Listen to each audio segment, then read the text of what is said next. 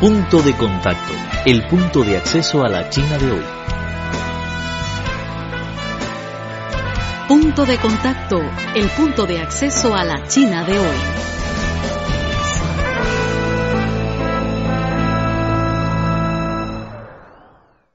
Estimados amigos, bienvenidos a nuestro espacio habitual Punto de Contacto. En nuestra emisión de hoy les invitamos a escuchar un reportaje especial titulado China muestra optimismo sobre economía en nueva normalidad. En punto de contacto queremos estar conectados contigo. Escríbenos por correo electrónico a spa.cri.com.cn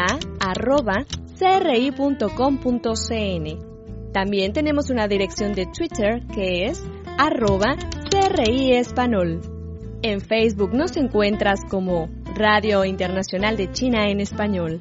Y no olvides ingresar a nuestro sitio web. La dirección es espanol.cri.cn.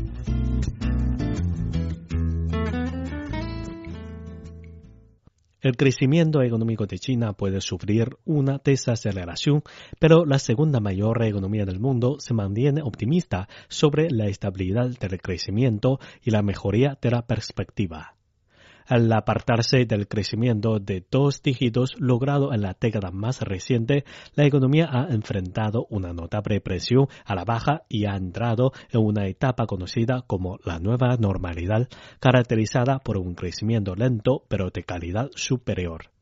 La economía alcanzó un crecimiento de 7,4% en 2014, el más débil desde 1990, en medio de un debilitamiento de la inversión y del consumo y de la presencia de una capacidad excesiva. El objetivo de crecimiento anual se redujo a cerca de 7% para 2015. Sin embargo, como un país en desarrollo, las autoridades chinas tienen confianza en los potenciales de crecimiento de la nación. El primer ministro chino Li Keqiang dijo que confía plenamente en la economía. El desarrollo de nuestro país tiene un enorme potencial y es enormemente resistente, con amplio espacio para el crecimiento, dijo Li el día 5 de marzo durante la presentación del informe sobre la labor del gobierno en la sesión anual de la Asamblea Popular Nacional. Muchos empresarios restan importancia a los desafíos de la nueva normalidad. Qian Yuebao, presidenta de la firma Jiangsu Menglan, que produce ropa de gama, está tranquila respecto a la desaceleración económica. La mano de obra barata y el uso intensivo de recursos no son sostenibles. Sabemos eso desde hace muchos años, dijo Chen, también diputada de la APN. Hace más de 10 años, la compañía que se negó a fabricar productos de baja calidad expandió su inversión para abarcar el área de investigación e introducir equipo avanzado para consolidarse en el país y en el extranjero. La empresaria dijo que incluso en 2008, cuando la crisis financiera mundial causó estragos, las exportaciones se incrementaron en más de 20% anual, mientras que muchos de sus competidores padecieron dificultades. El equipo importado de Alemania, España y Suiza redujo drásticamente los costos laborales en 80%. El éxito de la compañía es el vivo ejemplo del éxito del proceso de innovación y mejoramiento en la provincia de Jiangsu.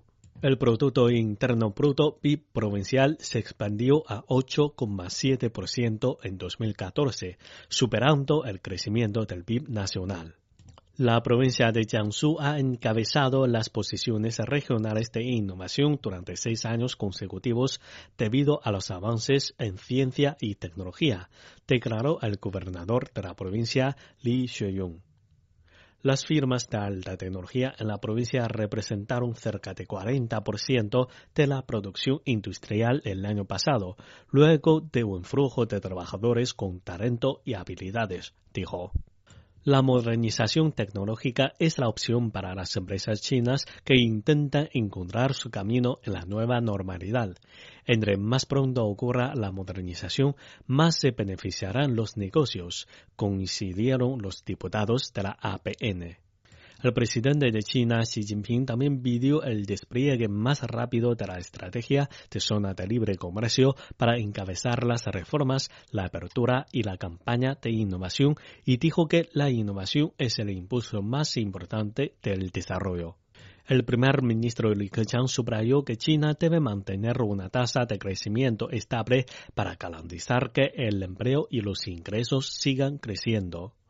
Li identificó al espíritu emprendedor masivo y al creciente suministro de productos y servicios públicos como los dos nuevos motores del crecimiento.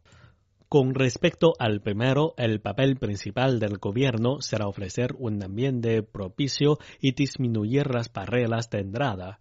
Sobre el segundo, el gobierno no solo incrementará el gasto, sino que también invitará a la participación del sector corporativo, dijo Wang Tao, economista en jefe de China de UBS.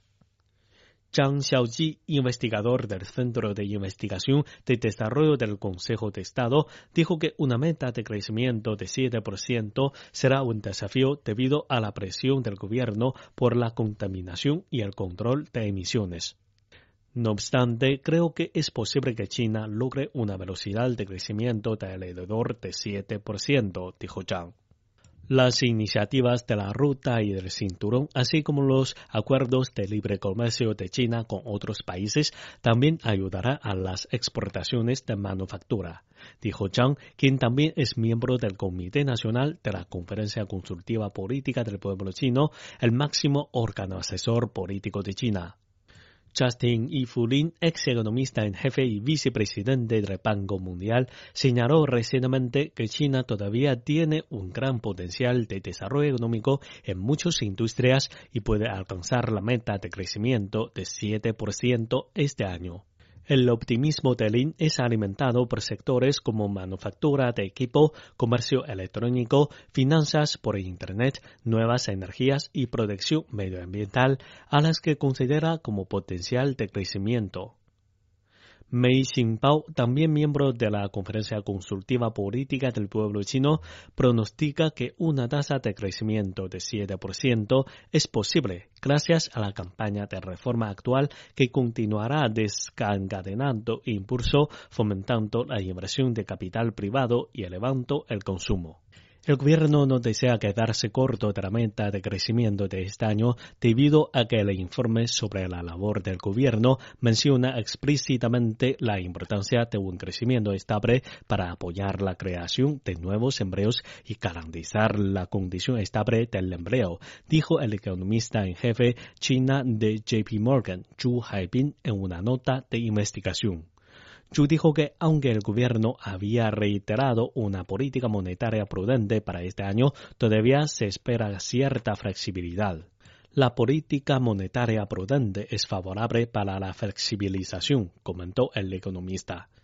Zhu pronosticó que el Banco Central reducirá el coeficiente de requisito de reserva de nuevo en el segundo trimestre. Para compensar la desaceleración, el Banco Central ha reducido las tasas de interés en dos ocasiones y disminuido el requisito de reserva para los bancos en los últimos cuatro meses. Punto de contacto te lleva a conocer la China de hoy.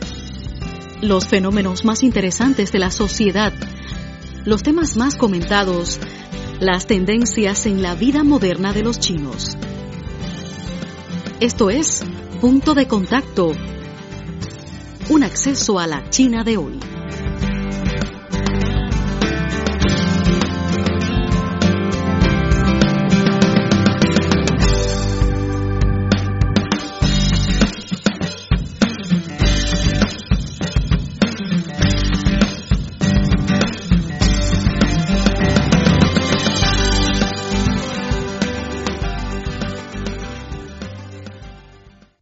Amigos, hasta aquí nuestra emisión de hoy. Acaban de escuchar un reportaje especial titulado China muestra optimismo sobre economía en nueva normalidad.